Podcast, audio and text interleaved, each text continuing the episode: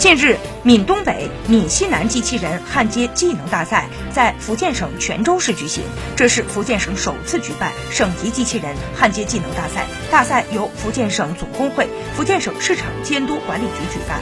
近三十名来自省内汽车制造、机械制造等行业以及院校代表参加。随着中国制造二零二五推动的产业转型升级，工业机器人人才供不应求，特别是焊接机器人人才更加紧缺。